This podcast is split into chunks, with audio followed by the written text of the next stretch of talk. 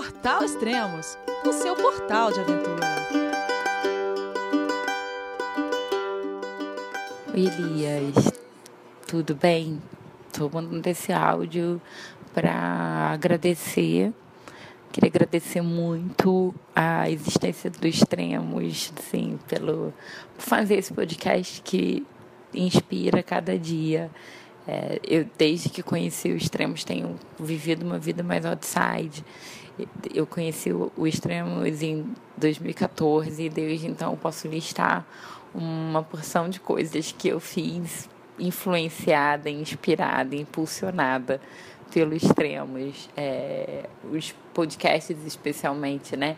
Eu comecei ouvindo e aí, de repente, eu ouvi um, uma, um um episódio, enfim, da de uma menina, infelizmente eu não vou lembrar o nome dela para dar os créditos também, conversando no podcast sobre Round the World Ticket, falando sobre a Ásia. Essas duas informações foram extremamente importantes para mim. Em 2014 eu tirei um ano sabático e aí saber que existia o Round the World Ticket, que iria facilitar os meus custos e as compras das minhas passagens, entender o quanto que a Ásia era barata, foi muito importante, que aí eu consegui planejar uma viagem onde eu conheci vários países e entre eles coloquei quatro destinos da Ásia, muito por conta dessa de ter entendido um pouco mais sobre essa, esses dois pontos lá no extremos. E aí, de tanto. E aí ficou ouvindo sempre, de tanto falar de Patagônia. Ano passado, na hora de planejar minhas férias, eu coloquei Patagônia no meu, no meu destino e foi um dos lugares mais lindos que eu já vi na minha vida. Talvez não tivesse colocado na lista se não tivesse o Extremos. E Desde então, né, é, como eu disse, tenho vivido uma vida mais outside, faço trilha, ando de bicicleta e eu, no ano passado também, assim, caminhando numa trilha em Bitpoca, em Minas, comecei a ouvir um podcast de cicloviagem, se não me engano foi uma pedalada pela América, mas não tenho certeza absoluta, porque isso já está fazendo um ano agora. E aí me inspirou, né? Me plantou a sementinha de fazer uma cicloviagem. Eu comecei pensando, ah, eu vou fazer isso um dia, vou fazer. E estava parecendo um, um sonho distante, até que no início desse ano eu ouvi o Israel falando sobre a viagem dele, um pouco sobre acreditar que tudo vai dar certo. Isso me resgatou um pouco do da, minha coragem quando eu tirei o sabático lá atrás. E sem dúvida essa conexão que só o Extremos pode fazer, né? De gente que eu não conheço e não conheceria não fosse o podcast, dividir um pouco das histórias e fazer a gente acreditar que pessoas comuns também podem fazer coisas muito legais por conta disso tudo. Eu decidi e estou planejando a minha primeira cicloviagem. É, devo ir agora em junho fazer uma trip pela Europa. Eu estou muito animada com essa ideia e muito feliz. Eu resolvi que eu precisava agradecer as pessoas que, de alguma forma, inspiraram esse, isso. E o Portal Extremos é. Não é responsável por tudo, mas é responsável por boa parte disso. Obrigado, obrigada mesmo. João, é você, meu filho? Alô, pai. Eu consegui. Eu tô no cume do Everest. Eu vi, meu filho. Te acompanhei o tempo todo pela sua página Spot. A família de produtos Spot utiliza tecnologia 100% via satélite para manter você sempre conectado em suas aventuras. Fale de qualquer lugar do mundo através do Spot Global Fone e utilize o Spot Gen 3 para estar sempre rastreado e conectado aos serviços de emergência. Desapareça quando quiser, seja encontrado quando precisar. Saiba mais em findmespot.com.br. Bom dia, boa tarde, boa noite, bem-vindo a Extremos, o seu podcast de aventura. Ah, que maravilha de mensagem, como é bom receber esses feedbacks. Ah, ela não assinou, ela não falou quem é, mas é a Natália Mansur que mandou essa mensagem. E você aí que está escutando e está nos ouvindo, mande mensagem pra gente também. É, mande em texto ou mande, de preferência, mande em áudio, que a gente consegue colocar aqui nas aberturas do nosso podcast. Natália, obrigado, muito obrigado pela mensagem, obrigado por nos acompanhar. E espero que você agora é, realize seu sonho de fazer uma cicloviagem. Já não é, Carol? Oi, Elias. Oi, Natália. Tudo bem? Eu fico super feliz de saber que os podcasts, de alguma forma, contribuem para plantar a sementinha do, do sonho viajante. Ah, Boa sorte na, na, sua, na sua próxima viagem. Ah, que ótimo. O podcast de hoje que a gente vai gravar é com a Carol em Boava. Esse, já perdi a conta, Carol. Que podcast é esse? Do Gira América? 19, 20, não sei. Esse é o vigésimo podcast, geralmente. Vigésimo. É, que legal. Ó, 1.340 dias de viagem. É, quantos quilômetros pedalados? 14.800 quilômetros até agora. Ah, legal. Do último podcast para esse, você pedalou mais 600 quilômetros. É isso? Isso. Aconteceu um monte de coisa, mas pedalar que é bom nada. muito bom, muito bom. E onde você está agora, nesse momento? Hoje eu estou em Barreirinhas, uma cidade do Maranhão, e estou num hostel, descansando depois de um perrengue. Ah, que legal. Bom, você está em Barreirinhas, no Maranhão, eu estou em Dublin, na Irlanda. A gente, a gente nunca ah, vai acertar fuso horário, é isso? Pai. Não. Quando eu finalmente chego no Brasil, depois de mais de três anos, quando eu finalmente entro no mesmo fuso horário que Campinas, aí você vai embora e vai para outro fuso horário. Essa é a vida do viajante. Eu, eu, eu, brinquei, eu zoei tanta Carol nesse tempo todo, eu falei, deixa embora, ela tá chegando perto. Você já foi ficando com medo, né? Eu tô ligada, é assim mesmo. É, o pessoal fica de gracinha aí nas mensagens, no, no Facebook, nas coisas aí. Quando eu estiver chegando perto, meu amigo, corre. Pior que assim, a Carol põe mensagem no, no, no Facebook, eu quase sempre vou lá e tiro um sarro dela e e agora, agora fugi, agora tudo bem. Uh, Carol, você tá em Barreirinhas, Maranhão. É, eu, às vezes eu coloco aqui no, no roteiro do podcast o tema do podcast. O tema desse podcast vai ser Lençóis Maranhenses, é isso? Exatamente. Um ah, dos lugares mais lindos que eu já tive na minha vida. Ah, tá. Mas, pô, antes de a gente chegar lá nos Lençóis Maranhenses, você estava em Maracassumé, você bebeu muito lá em Maracassumé? Eu? Não, por quê? Porque logo na sua saída você já errou 30 quilômetros. Elias, acho que eu passei muito tempo descansando. Ah. Aí eu fiquei meio lesada, não sabia mais ver o GPS. eu fiquei, acho que dois dias descansando em Maracassumé. Hum. Daí eu fiquei num lugar bem gostosinho, tinha ar-condicionado. Aí o segundo dia eu acordei e falei, ai, quer saber, vou descansar um pouco mais. Depois de dois dias, aí eu falei, não, agora tá na hora de sair, realmente, não dá para ficar mais. Aí sabe o que eu fiz? Dormi pronta. Dormi com a calça de pedalar, com a roupa, com a roupa toda, só o tênis que não, mas dormi pronta. Era só acordar, tomar o café, já deixei tudo pronto, café da manhã já tudo no jeito. Dia seguinte, eu levantei e fui feliz da vida. Dois dias de descanso, as pernas tão novas, vamos embora, pedalando pra caramba. E fui embora, e fui embora, e fui embora. Quando eu tinha feito uns 40 quilômetros, aí eu parei para olhar o GPS. Hum. e eu peguei o caminho errado. é, a entrada, eu tinha que pegar uma entrada para o lado esquerdo e eu sabia que tinha essa entrada, mas eu não sabia que estava tão próxima de onde eu estava. E ela estava só a 10 quilômetros. Era tipo um Então, y, assim, né? foi... Ex exatamente. Foi bem no comecinho do dia. É, eu já tinha que ter pego essa entrada. E eu passei feliz da vida, no acostamento maravilhoso, e fui pedalando.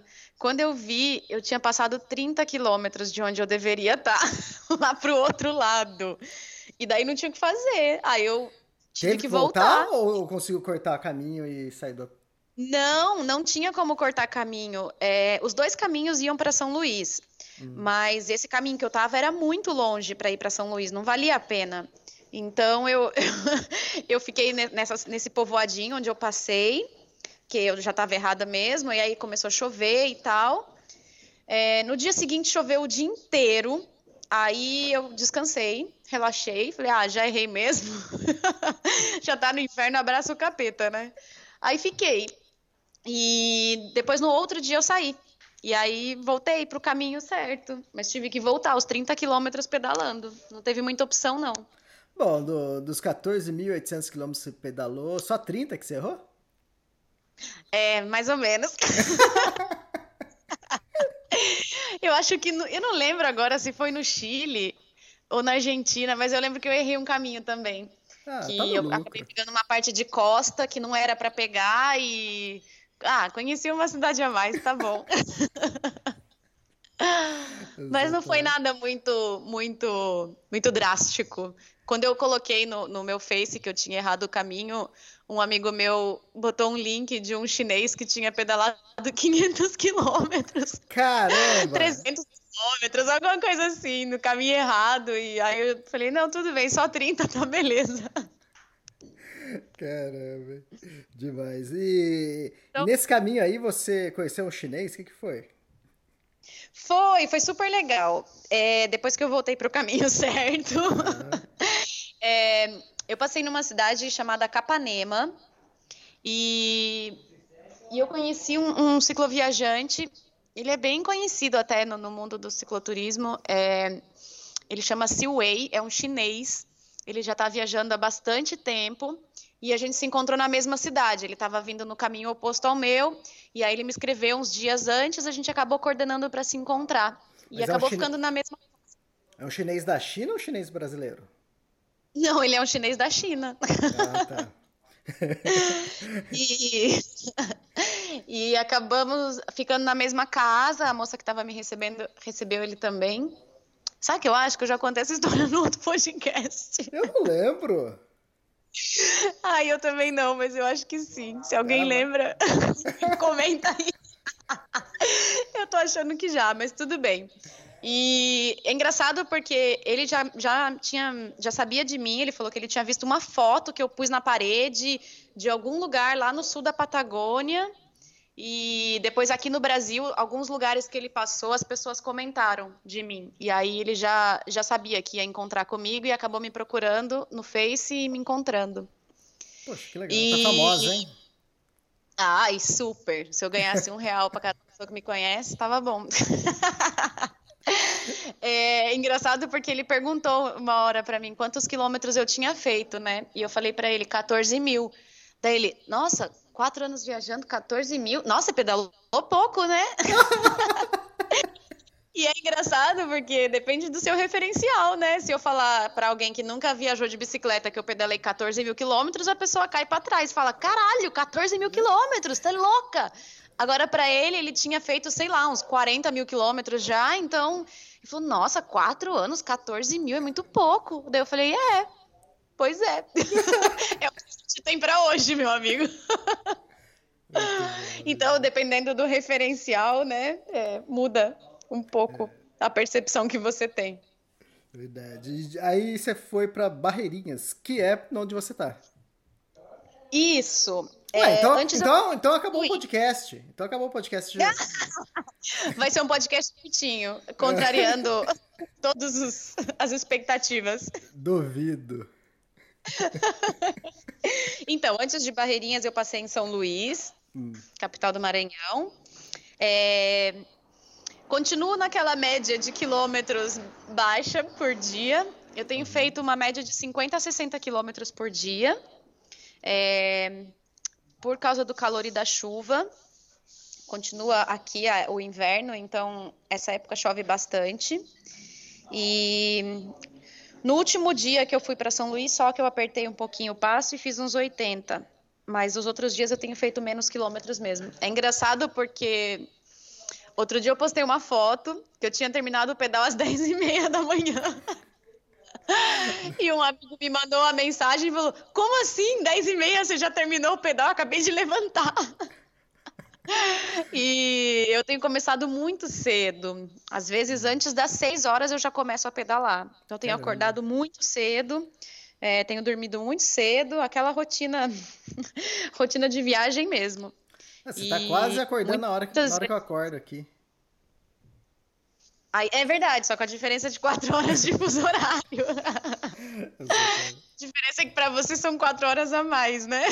Não, é legal que eu tô achando o máximo, porque eu acordo, eu trabalho, trabalho, trabalho, trabalho, trabalho bastante, coloco coisa no ar, faço muita coisa, e dá meio-dia, aí é oito horas no Brasil. É engraçado, quando eu tive em outro fuso horário, eu achava bem louco isso também. Tanta coisa acontece, né, no seu dia e as pessoas, sei lá, estão acordando ainda. É, estão dormindo ainda e eu já coloquei, já fiz, já trabalhei praticamente. Falei, nossa, tá rendendo. Exatamente, já fez o expediente completo. E daí? É, bom, em São Luís, ah, eu peguei um dia de muita, muita, muita chuva na estrada. Eu já saí com chuva. Eu não gosto de sair com chuva, mas nesse dia foi uma exceção. É, que eu vou contar só no livro essa história. Ah, Não vou botar no podcast, porque não sei se a pessoa vai escutar ou não. ah, tá bom, tá bom. É, Então, deixa.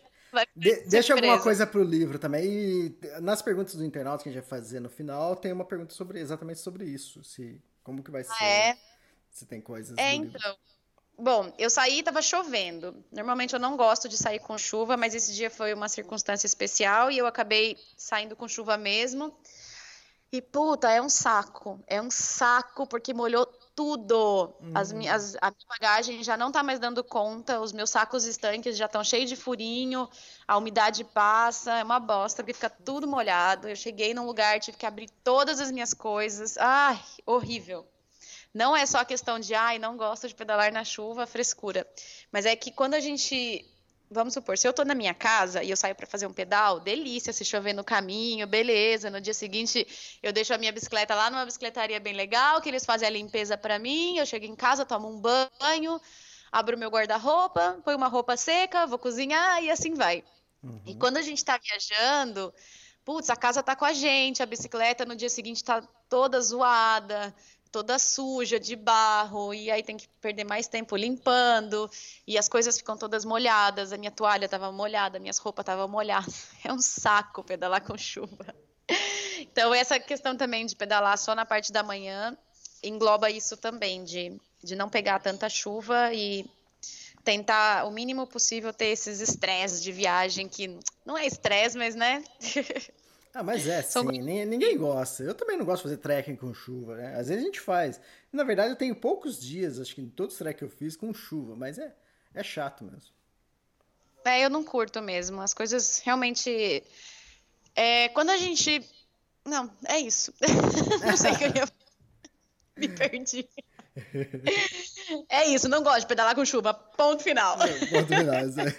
Deixa eu falar uma outra coisa, que agora que eu tô viajando, é, eu tô usando outro equipamento para gravar o som. Tô usando um Zoom H6, é super bom o equipamento para gravar, só que ele capta até o pensamento, né? Então, eu gravei um podcast anterior, o 67, é, o 67 com a, com a Rose e, e às vezes eu ficava balançando a perna e ficava enquanto a Rose estava falando, ficava o meu barulho da, da perna balançando. Então eu tô tentando, você tá falando aí, eu tô tentando ficar mais quieto possível aqui pra...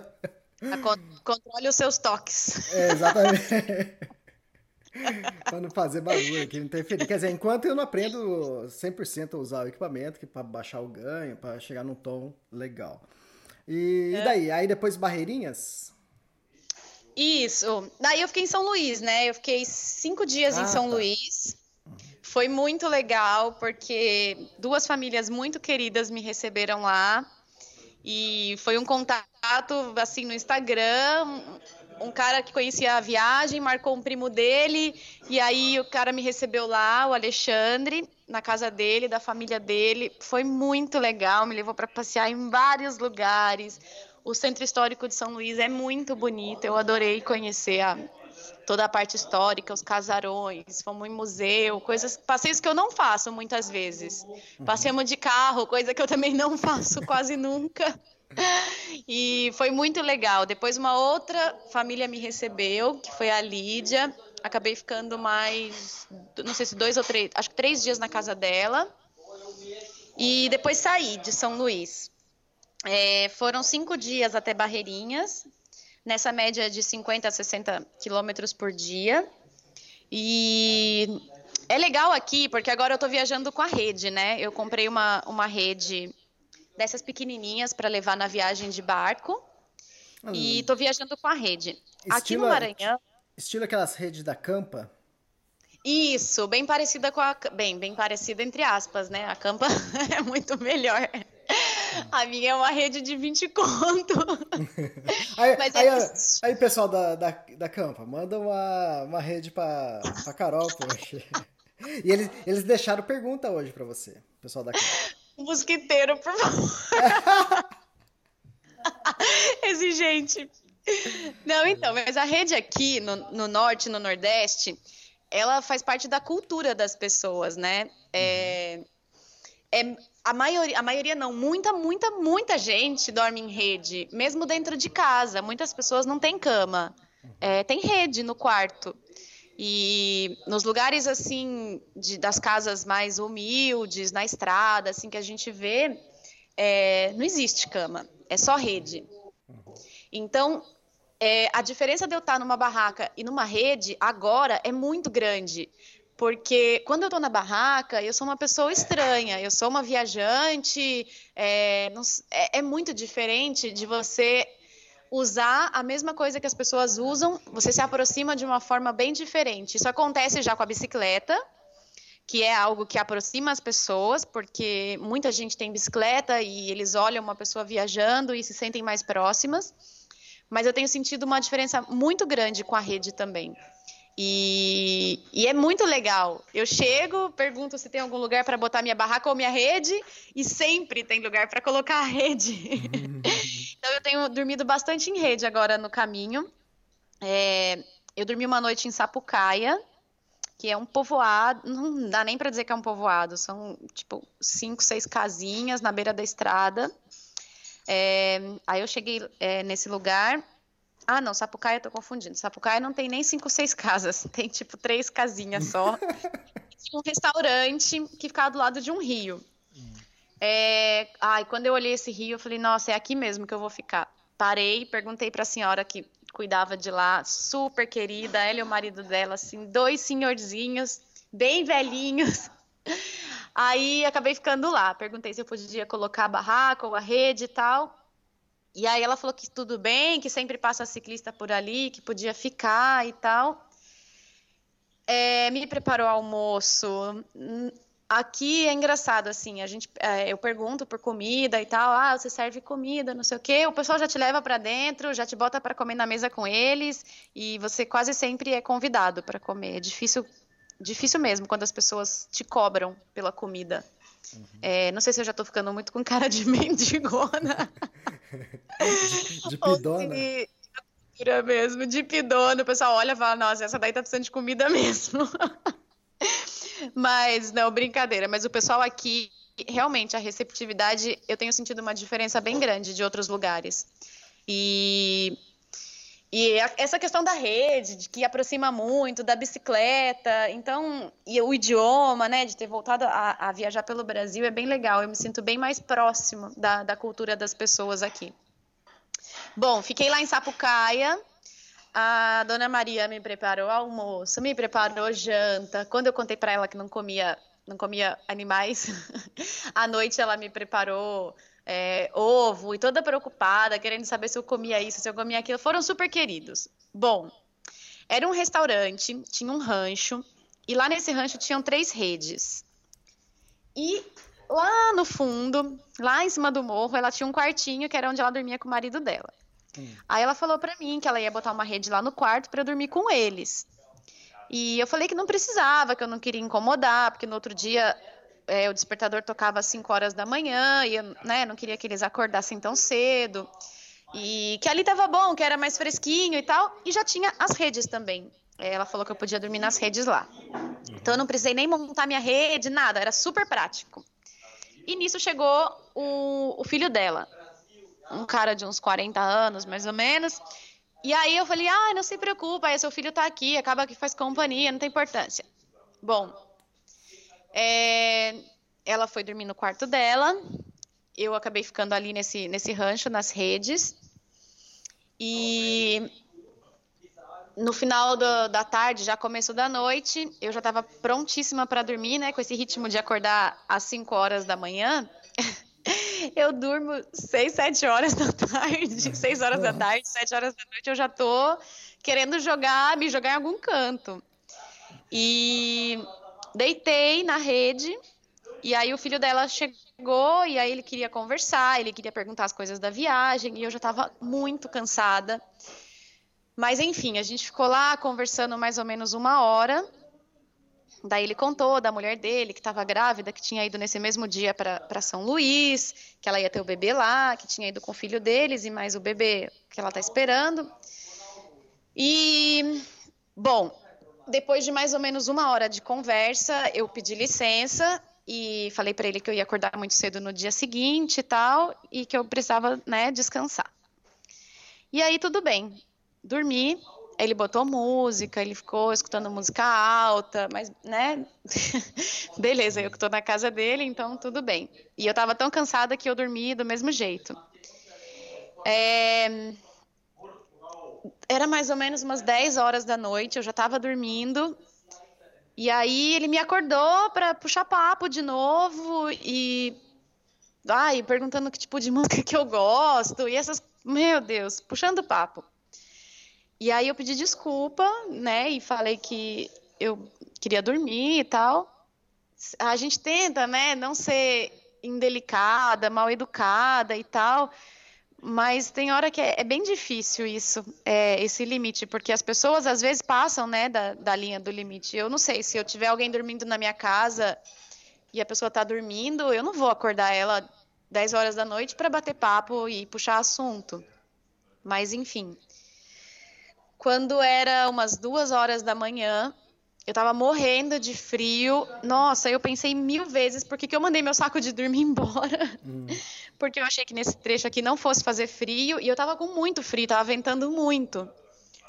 É, e eu fiquei o tempo todo enrolando. Ah, eu vou levantar, vou pegar minha, uma blusa, vou pegar uma blusa e nada. E, e quando era duas horas da manhã, eu, eu sinto o cara mexendo na minha rede. Ele estava deitado na rede do lado e, e eu dei um pulo na rede, sentei e já comecei a falar: Meu, que isso? Tá louco? O que tá acontecendo? Ai, não, é que eu não consigo dormir porque eu sempre durmo com meu filho e é, ah, que eu durmo é, como é, é, aninhado com ele porque tá muito frio. Eu falei, posso deitar na sua rede? Ele perguntou. Aí eu falei, não. Como assim pode deitar na minha rede? Lógico que não. Não, é só, só deitar só, não vou fazer nada não. Eu falei, não, não pode deitar na minha rede. Eu vou dormir aqui, você vai dormir aí, ponto final, não tenho que conversar. E o cara ficou tentando argumentar, né? Porque tá frio. Eu falei, vai pegar uma blusa. Eu não tô nem aí que você tá com frio. Caramba né? Vai se vestir, vai dormir lá dentro. Eu não tô nem aí. Não vai deitar na minha rede. E isso durou uns 15 minutos, o cara enchendo o meu saco e tentando argumentar, e ai, porque você tá aqui na minha casa, ai, porque amanhã você vai embora, ia ser uma boa lembrança que você ia deixar, um papo furadíssimo. Nossa. E uma situação super constrangedora, porque, putz, como é que faz para dormir depois disso, né? Hum. Não dá, não tem condições. Aí chegou uma hora eu falei para ele, olha, se você não parar, eu vou levantar, eu vou lá bater no quarto dos seus pais, vou explicar para eles o que está acontecendo e vou pedir para dormir lá com eles. Meu, dá um tempo. Não vai uhum. deitar na minha rede. Você não vai dormir comigo e, e ponto final.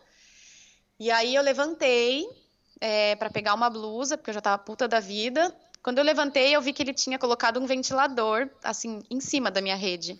Ou seja, Caramba. não estava frio e não estava ventando. Tava até calor, na verdade, mas ele tinha colocado um ventilador, assim, em cima de mim. E, e não sei se foi esse papinho de, ah, sei lá, de repente se ela tiver com frio, não sei. Nossa. Realmente. Cara, doido. Sei, e não quero. e não quero acreditar que alguém possa ter ter esse tipo de pensamento, sabe? Então, eu levantei, fui pegar minha jaqueta de, de pluma, que é a única coisa de frio que eu tenho. É, vesti a jaqueta, eu peguei a minha faca hum. e eu voltei para a rede. E aí, das duas da manhã até as cinco da manhã, eu não dormi mais. Caramba. Porque como é que eu ia dormir com o cara ali do meu lado e o cara foi reclamando de que eu não tinha deixado ele dormir na minha rede. Não, não vou fazer nada não, só quero deitar aí junto. Eu falei, não, não vai deitar aqui junto. E foi foda. E eu passei três horas acordada, segurando a faca na mão e não tinha o que fazer. Cara idiota. É... Pois é, eu não sei se isso vai ser algo recorrente aqui no Brasil, porque no, outro, no último podcast eu contei a história do cara que queria que perguntou se podia dormir comigo na minha barraca. Uhum. E agora vem o cara querer dormir comigo na minha rede. E é bem complicado, porque as pessoas não, não, podem ver uma mulher viajando sozinha, que elas acham que eu tô atrás de homem. E, meu. Ai, é, é, é um pouco cansativo isso, juro pra você. Tem hora que eu realmente tô cansada dessa, dessas coisas. Eu passo nos lugares e as pessoas, ai, agora você vai arranjar um paraense para viajar com você. Aí chega no Maranhão, ai, agora você vai conseguir um maranhense para viajar com você. E meu, não tô buscando homem para viajar comigo, me deixa. Eu pelo estou muito bem. Né? Pois é! muito pelo contrário, eu estou muito bem viajando sozinha. E se eu quisesse arrumar um homem para viajar comigo, eu já tinha arrumado. Não precisa que as pessoas me consigam ninguém. Uhum. Esse não é o problema. Uhum. Então, assim, dependendo da pessoa que vem no comentário, eu tento ser bastante educada e tudo isso, mas às vezes cansa um pouco essa, essa rotina de ficar respondendo esse tipo de coisa. Então, e, e dia... mas você teve esse tipo de assédios é, no Peru, Bolívia, Chile, Argentina? É, eu escutava algumas vezes essa questão de, ah, agora você vai arrumar um boliviano para ir embora, não sei o quê, ou você fica aqui, essas não, coisas não, assim. Não, não, não, mas é, esse tipo de assédio, como aconteceu da, do, é, com o cara e o lance lá da barraca também. Não, foram as duas primeiras vezes que aconteceu isso, foi aqui no Brasil. E, ai, eu fico puta da vida de ter sido aqui, sabe? Porque porque eu não sou uma gringa, eu, eu sou daqui, as pessoas têm que me reconhecer. Bom, enfim, não tem que me reconhecer como nada, tem que me reconhecer como mulher e me respeitar, sabe? Se você está convidando alguém para ficar dentro da sua casa, você não vai faltar com respeito com a pessoa. É... Ah, e é muito difícil isso. É, no dia seguinte eu levantei, às, às 5 horas da antes das 5 eu já levantei, estava escuro ainda, aí eu me troquei, botei minha roupa de pedalar e e aí o cara levantou logo em seguida e eu estava já no portão, assim, olhando pro, pro tempo, esperando clarear um pouquinho, e eu estava esperando os pais dele levantar para poder me despedir. É, ele levantou, eu ignorei completamente, e aí ele, ele chegou meio perto assim falou: Nossa, você é muito, muito, muito enfesada, muito braba, alguma coisa assim. Ai, para quê? e aí realmente eu despejei nele tudo que eu tava com vontade de falar. Eu falei, olha, é uma falta de respeito você, o que você fez essa noite. É, você não tem o direito de, de, me assediar desse jeito. Eu dormi com uma faca na mão porque eu não sabia o que podia acontecer. E aí ele, não, mas eu não sou esse tipo de pessoa, não. Não precisa ter medo assim, não. Eu falei, ó, eu não sei que tipo de pessoa você é. O tipo de pessoa que me acorda às três horas da manhã querendo deitar do meu lado na minha rede é, é um tipo de pessoa que eu não estou acostumada. Então, isso não se faz.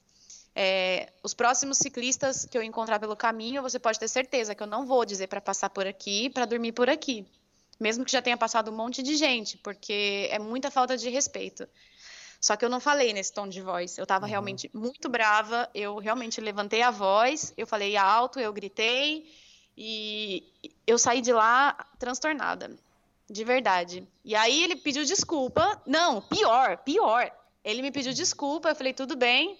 Aí ele falou: Ah, é, você quer tomar café? Eu falei: Não, não precisa. Eu só estou esperando seus pais levantarem para poder me despedir. E aí ele falou: Não, é que meus pais vão levantar mais tarde, eles não levantam tão cedo. Eu falei: Então tá bom, você pode abrir o portão para eu poder ir embora? E aí ele foi, me pediu desculpa e me estendeu a mão.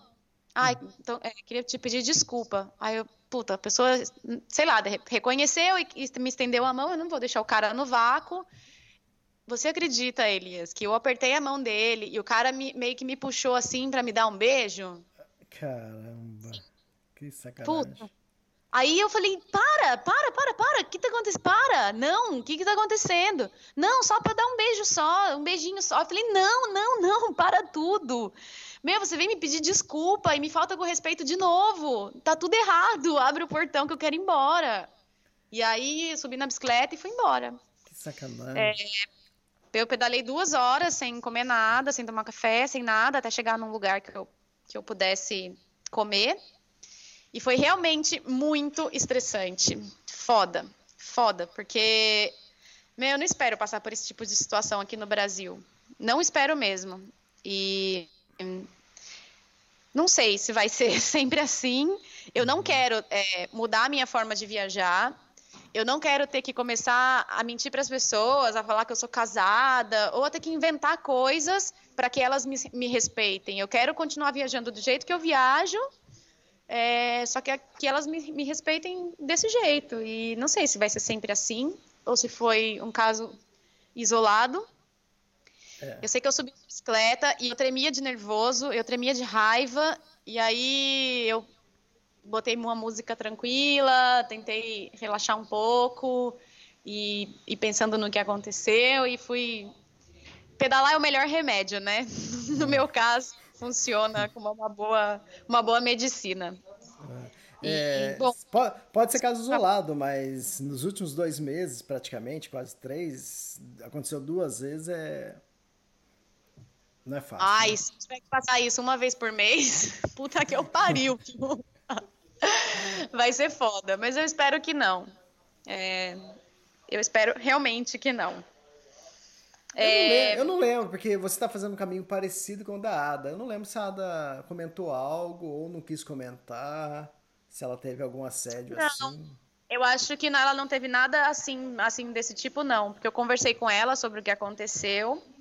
E acho que ela até comentou comigo, ai, às vezes eu me sinto meio responsável de falar para as pessoas, vai, faz, porque comigo nunca aconteceu nada, e falar que é seguro viajar, e de repente a pessoa sai e acontece alguma coisa. Então, acho que com ela nunca aconteceu nada assim, não. É, não E- é. Mas esse é um tema interessante que ela falou, que você dá dica, você incentivar e acontecer alguma coisa, mas. E aí, o que, que, a Sim. o que que a gente faria então? Não, iria falar nada? Ai, Não- eu vou dar a dica pra pessoa não viver, então, porque ela pode É. sair na esquina de casa e ser assaltada. Eu vou falar, então não compre pão, porque quando você for à padaria, pode ser assaltada. Então, Então, não, né? não deveria. Você.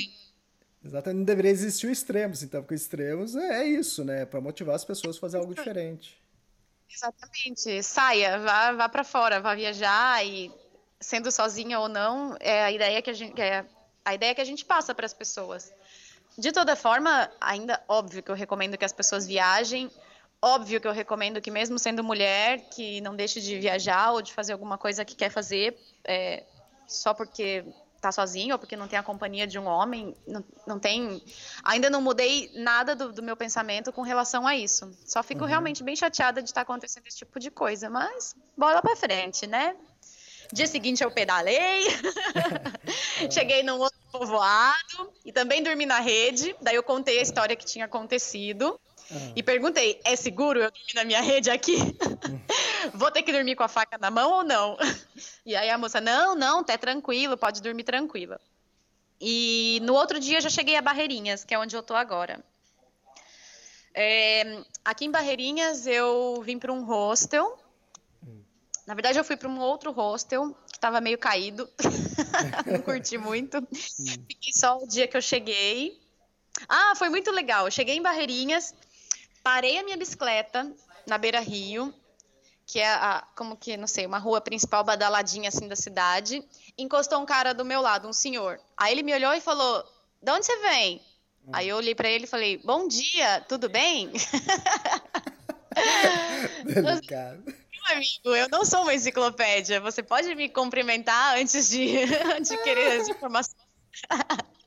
Boa. Essa parte eu não falei pra ele. Eu falei só bom dia, tudo bom? Aí ele ficou meio sem graça. Oi, tudo bem? De onde você vem?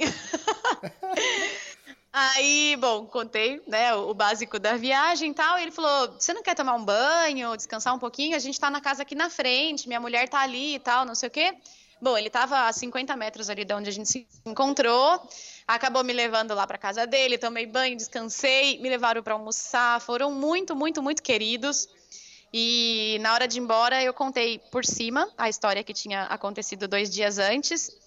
E falei para eles: às vezes a gente tem surpresas desagradáveis no caminho, mas por outro lado, vem pessoas como vocês que me fazem ainda acreditar no ser humano, que me fazem realmente ter certeza que eu estou no caminho certo, que, que as pessoas do bem são, são um número maior do que as pessoas do mal. E aí acho que é importante também a gente ressaltar quando acontecem coisas boas assim. Eles foram muito, muito queridos, não perguntaram assim, é, não queriam nada em troca, eles só queriam ajudar. Me levaram para almoçar num, ai, num restaurante tão lindo. Fazia tanto tempo que eu não comia comida tão boa. foram muito legais comigo, muito legais mesmo. E tem uma coisa que eu tô sentindo aqui no Brasil, é uma coisa ruim. Hum, que, que acontece em vários lugares que eu tô. Desde que eu saí, até agora que eu voltei, quase quatro anos depois, é, a questão das pessoas estarem conectadas aumentou hum. de uma forma assustadora para mim. As pessoas estão 200% do tempo delas conectadas. E eu fico muito, muito assustada, é, porque as pessoas é, no cara a cara. Eu estava sentada na mesa com essa família num restaurante, eram Carol, quatro pessoas. Carol, Carol deu, ah. uma, cor, deu uma cortada. É, eu acho que era falta. Cara a cara, né, que você falou? Isso, isso. Uhum. É, eu tenho ficado bastante assustada porque as pessoas não interagem mais cara a cara. Era isso que eu tinha falado. Uhum. E as pessoas estão 200% do tempo delas interagindo com pessoas online. é muito assustador. Porque eu estava com essa família que, que me levou para almoçar. Eram quatro pessoas sentadas na mesa e eu. E em um dado momento, os quatro estavam no celular e eu estava olhando para o tempo. É. E não é a única vez que isso aconteceu. Isso tem sido muito, mas muito mesmo corriqueiro de estar num lugar com muita gente, de estar cada um com o seu celular e as pessoas não conversarem e todo mundo dando risada para o seu telefone e, e não falar umas com as outras. É um pouco, sei lá, um pouco bizarro. Eu acho que eu não esperava isso, porque nesses quatro anos, quase quatro anos que eu tive fora, é, em outros países eu não senti isso tão forte. E agora voltando para o Brasil, eu tenho percebido que está acontecendo bastante isso. E ai, em muitos momentos eu fico meio irritada. Eu tenho muita vontade de falar para as pessoas: para, guarda esse celular.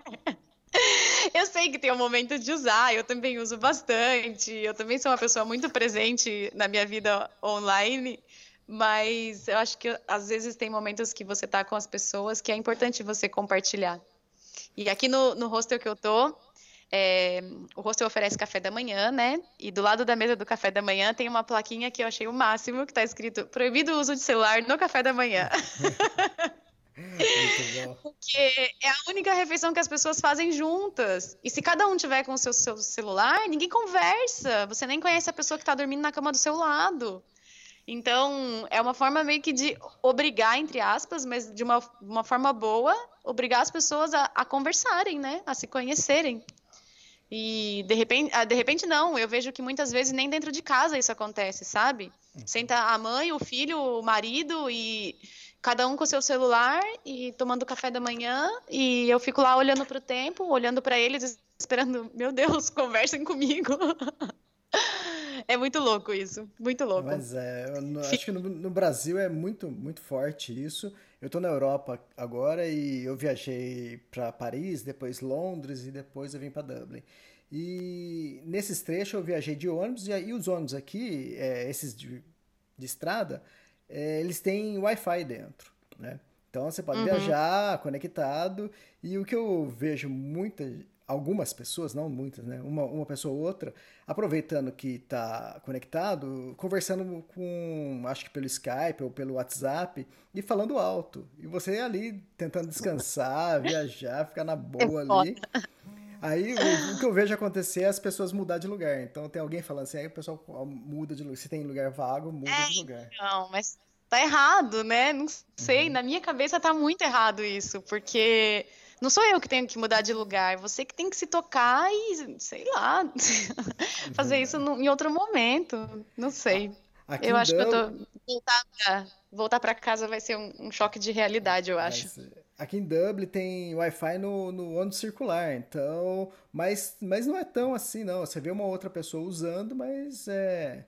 Não seria, não sei, se acho que fosse no Brasil, seria todo mundo, entende? Então, não, não sei. É, no Brasil é todo mundo, mesmo sem Wi-Fi. o que eu acho assim, eu não tô me, me, vangloriando de, ó, oh, minha presença é maravilhosa. Mas eu acho que a gente tem, eu tenho contatos é, fulgazes com as pessoas, é tudo muito rápido.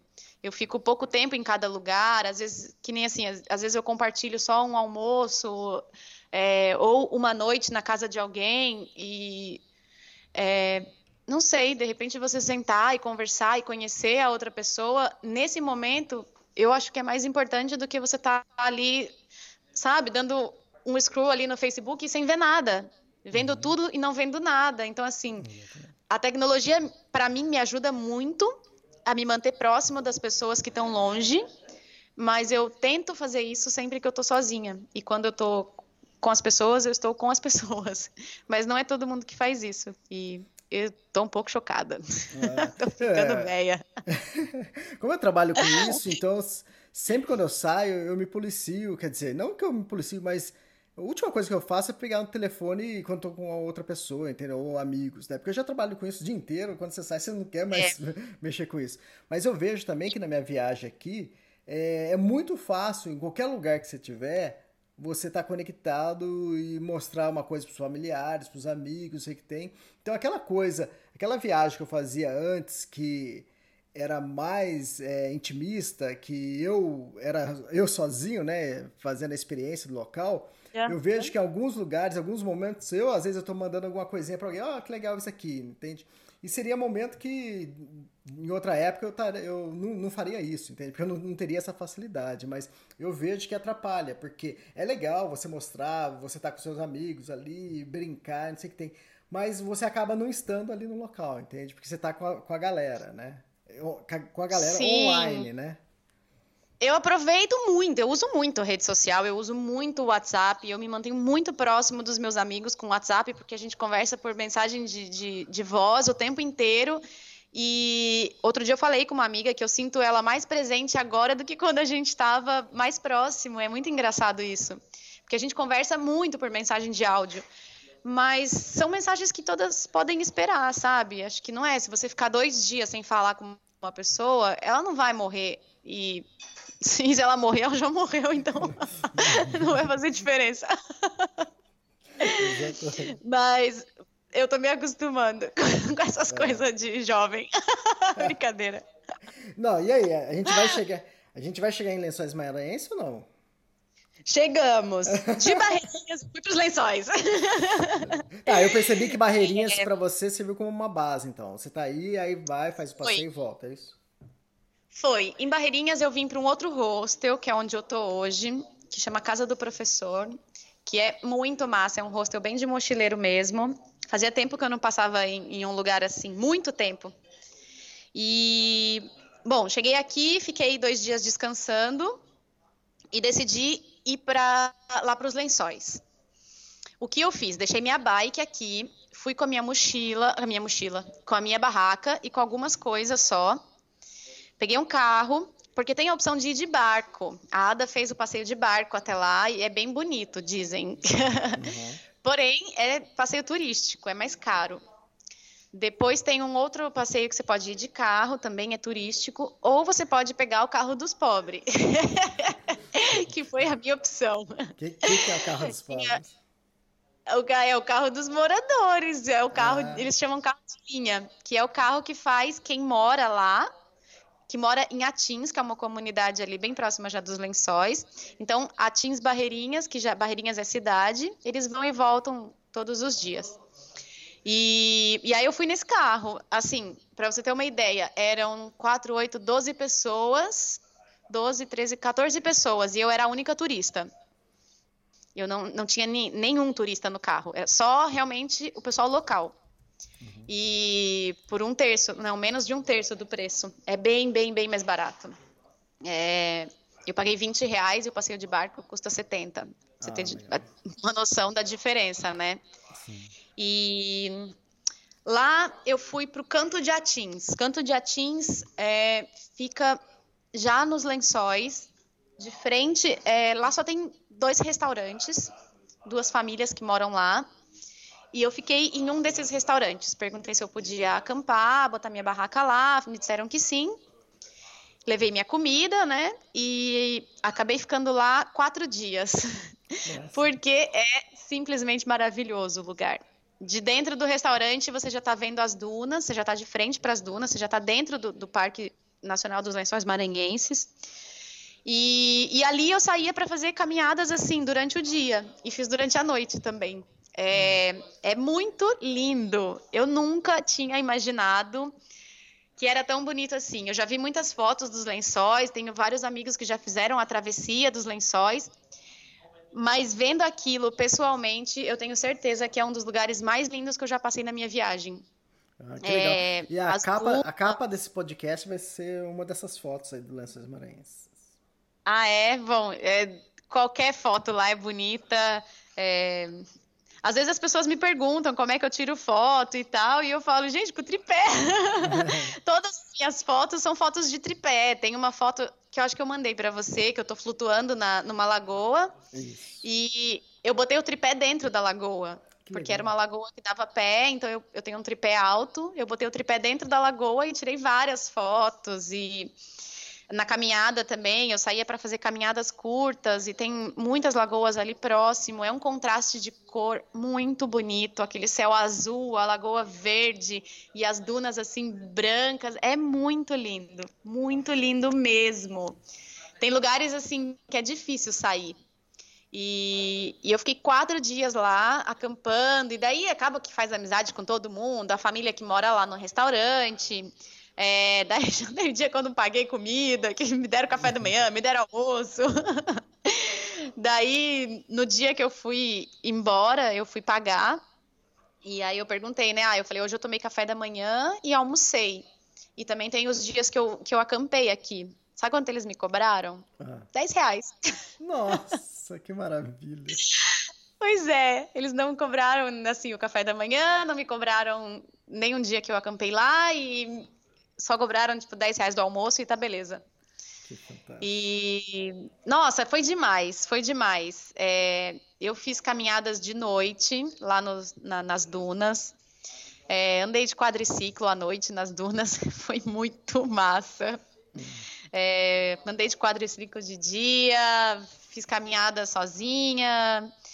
É, eu senti uma coisa lá que é bem difícil explicar, essa coisa de, de uma conexão muito forte com a natureza. É um, um lugar muito silencioso, e quando o vento para, você consegue escutar o barulho do mar de um lado e ver aquelas dunas do outro lado. Ah, é muito bonito. Eu fiquei realmente apaixonada por esse lugar. Não imaginava que era tão lindo assim. E você ainda fez uma travessia, né, de bike? Foi. Bom, eu tava lá quatro, no meu quarto dia lá descansando, eu já tinha saído para fazer uma caminhada de manhã, porque lá eu caminhava bem cedinho. Eu via o sol nascer, saía para caminhar, voltava tipo 10 da manhã, porque é a hora que já está fazendo muito calor. E né, tomava banho de lagoa, passava a manhã toda lá na água e tudo, voltava e esperava o fim da tarde para sair de novo. Nesse meio tempo que eu estava lá descansando, chegou um grupo com um guia. E aí o guia veio conversar comigo. Aí ele falou: Ah, eu já tô sabendo de você que você viaja de bicicleta, porque já me contaram. e cidade pequena, né, o boato corre rápido. Aí ele começou a conversar comigo e ele falou: E por que, você não faz de bike a travessia? Não, por que, que você não faz a travessia? Eu falei para ele: Putz, eu não tenho nem mochila. É bem complicado para mim é, fazer essas coisas de trekking e tal, porque eu não tenho nada, né? Eu não tenho nem onde enfiar minhas coisas. Como eu vou levar tudo na sacola? Não dá. E eu sei que a travessia dos lençóis são três dias e tal. Daí ele falou, ué, faz de bike. Aí eu falei, meu amigo, agora você mexeu comigo. Como assim faz de bike? Aí ele falou, não, dá para fazer, porque agora no inverno chove, então as dunas estão mais duras e tal, dá para pedalar. E começamos a conversar começamos a conversar, e aí eu falei, então peraí, vamos botar no papel, né? O que, que eu vou gastar, se é possível eu fazer e tal.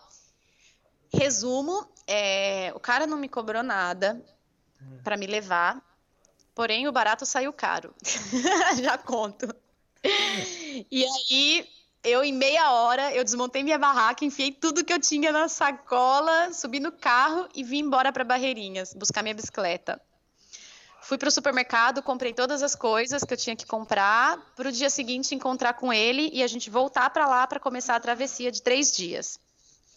Bom, ele me foi lá, me convidou, insistiu para eu fazer, que vai ser muito lindo. É, não vou te cobrar nada, você me paga a comida e a dormida e tá beleza. Uhum. É, e aí eu falei para ele, tá, quanto sai de comida por dia? Aí ele foi lá, fez as contas para duas pessoas, não sei o que, não sei o que. Ia sair, tipo, sei lá, 500 reais, comer e dormir os três dias, os dois. Eu falei, não posso. Hum. eu não tenho 500 reais para gastar em um passeio, você tá louco. Com 500 reais eu viajo muitos dias. E aí eu falei para ele, tá, e se a gente levar barraca, não rola? Ele falou, rola, aí não gasta nada para dormir. Eu falei, e se a gente levar comida, rola? Tá, pode ser, daí você não gasta nada, né, pra, né, de comida. Eu falei, então tá, eu, a gente passa no, eu passo no supermercado, compra comida e a gente leva a barraca. E aí, beleza. E segundo ele, ele não ia me cobrar nada. Bom, descemos aqui em Barreirinhas. Aí ele falou assim, então, aí você deixa um dinheiro comigo?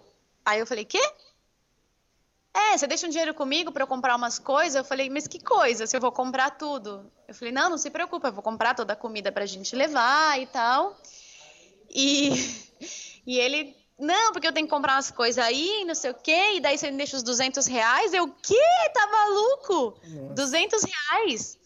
Aí eu falei, não, se, peraí, não foi o que a gente combinou. Você falou que não ia me cobrar nada. E como é que você me tira de lá, me faz vir até aqui e agora você me fala que são 200 reais. Ah, então beleza, 100 reais tá bom. Aí eu falei, não, não tá bom. Uhum.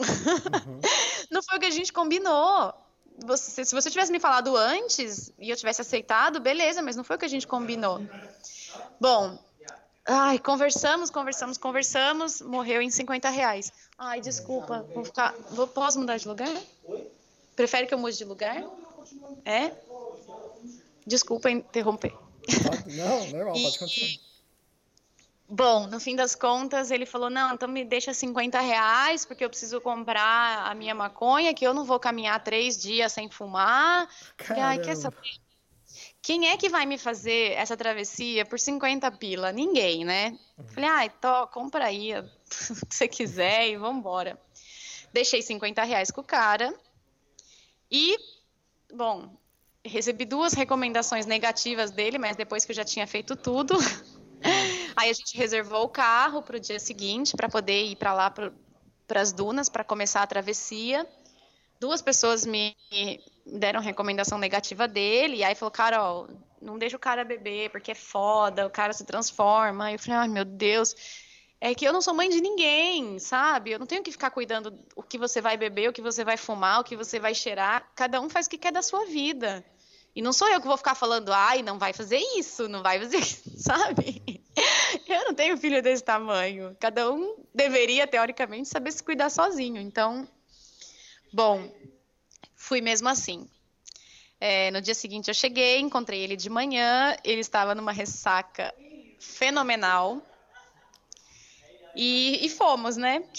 Já estava tudo certo, não tinha o que fazer. A gente começou na Lagoa Azul. Para quem quiser saber da travessia, dá para procurar pelo Google e um mapa dos lençóis e tem todos os pontos para poder ver mais ou menos como é a travessia. A gente começou da Lagoa Azul e foi até um lugar chamado Baixa Grande, que fica bem dentro dos lençóis. Eles chamam de oásis, que são alguns lugares que têm vegetação e tal. bem dentro das dunas mesmo. E a gente começou muito tarde, a gente, porque a gente foi de carro, o carro saiu às 9 horas da manhã, a gente começou era quase 11 horas a travessia. Já estava muito quente, já fazia muito, muito calor, muito sol. E eu com essa minha baixa resistência ao sol, vamos embora. E aí eu perguntava para ele quanto tempo era de travessia e ele falou para mim: "Não, a gente tipo 5 da tarde a gente chega lá". Então tá, beleza. E quantos quilômetros são? Ai, eu não sei muito bem quantos quilômetros são. Ou seja, o cara não sabia nada. E aí eu comecei a medir no GPS, a cada um quilômetro, um quilômetro e meio, ele parava, entrava numa lagoa e ficava 15 minutos, 20 minutos, meia hora. E eu pensando, bom, se 5 horas da tarde a gente chega e ele sabe o tempo que leva, da terceira, quarta lagoa para frente, eu comecei a entrar também, né? Porque o calor é insuportável a primeira pedalada, eu subi na bicicleta, girei o pedal e eu falei: Meu Deus, vai ser foda. As dunas estão durinhas, mas assim, é não areia. É não, não é asfalto, não é estrada de terra, é areia. E aí eu já vi o tamanho do perrengue. Eu tava com dois alforjes com pouca coisa, e aí eu dei, ele ficou com um, eu fiquei com outro. E assim, com cinco minutos ele falou: Não, passa o outro alforje para mim, porque não vai rolar. Hum. E aí eu fui só com a minha barraca na minha bicicleta e ele foi com os dois alforjes. E, putz, ele largou uma bicicleta de caiçara, assim, caindo os pedaços. Hum. e eu lá toda equipadinha e toda patricinha. e, ele pedalando, beleza. É, começou a ficar tarde, começou a cair à tarde, começou a entardecer, começou o sol a baixar. E nada da gente chegar, e eu perguntava para ele quanto tempo falta. Em um momento, quando eu perguntei para ele aonde a gente tá, ele falou assim: "Ah, deve ser um pouco, sei lá, metade do caminho mais ou menos, um pouco antes". E aí eu comecei a olhar quanto tempo a gente tinha levado até ali. Aí eu falei para ele: olha só, se a gente está na metade do caminho, a gente vai levar mais cinco horas para fazer. Se a gente levar mais cinco horas, a gente não vai chegar às cinco da tarde, uhum. porque se for o mesmo tempo, a gente vai chegar muito tarde. Se a gente estiver antes da metade do caminho, ainda falta muito para a gente fazer. E levando em consideração o tempo que a gente fez essas primeiras cinco horas, é, a gente vai chegar muito tarde. Aí ele, não, e para de fazer conta, que saco, não sei o quê, deixa, relaxa, né? E eu já estava ficando meio tensa, porque assim, se você me diz que nós vamos caminhar quatro horas, porque foi o que ele tinha me falado quando eu perguntei como era a travessia. Ele falou: ah, são umas quatro horas de pedal por dia. Se você me fala que são quatro horas, beleza, eu vou preparada para isso. Eu sei que se eu tomar café da manhã, eu aguento pedalar quatro horas e a gente chega no fim do dia, cozinha e almoça ou janta. Agora, se você me fala que são nove horas de pedal, ou de viagem, ou de trekking, qualquer coisa, eu sei que eu preciso comer no meio do dia, então eu vou me preparar melhor com a comida. Uhum. Agora, se você me fala que são quatro e são nove e eu saio despreparada, meu, quebrou todo o planejamento. Eu sei que tem gente que viaja muito mais relaxada, mas eu, como eu sei que a minha condição física não, eu não sou tão bruta como o pessoal imagina que eu seja. Uhum. As pessoas acham que eu sou a super foda do pedal, né? Mas eu não sou. eu preciso me planejar bem, a questão dos quilômetros, de quanto tempo mais ou menos a gente vai levar, porque eu preciso saber o que eu vou comer, o que, eu vou levar durante o dia, enfim. É, o sol baixou, a gente não estava próximo. É, eu até mandei uma foto para você do final da tarde, foi acho que a única foto que a gente fez no dia inteiro, porque era tão cansativo subir aquelas dunas, empurrando a bicicleta na areia e no começo foi bem difícil para mim pedalar. É, para mim, pedalar não, para eu pedalar. E no começo foi muito difícil para mim. Eu demorei muito para acostumar. Só no final do segundo dia eu peguei o jeito de pedalar nas dunas e o medo de, de deixar a bicicleta na descida e tudo isso. É, a gente, o sol se pôs. Hum, era lua crescente, não tinha quase nada de lua. Ficou escuro a gente estava no meio do nada, ele não sabia quanto tempo a gente ia levar, ou seja, 5 da tarde, que estava no planejamento dele, já tinha passado fazia muito tempo. A fome que eu estava sentindo, que chegou um momento que era absurda, já tinha passado, porque o nível de cansaço era tão grande, mas tão grande, eu estava me arrastando. Ele estava quebrado, porque aí a ressaca bateu braba, o cara ficou fumando o dia inteiro lá, o beck dele, e chegou um momento que não deu mais. E aí ele se jogava no chão, e aí ele começou, ai, porque minha perna tá dando cãibra, ai, porque eu tô um pouco cansado, ai, porque isso, ai, porque aquilo. E aí no final ele já entrava nas lagoas e eu falava para ele, meu, vamos embora, eu não vou entrar mais.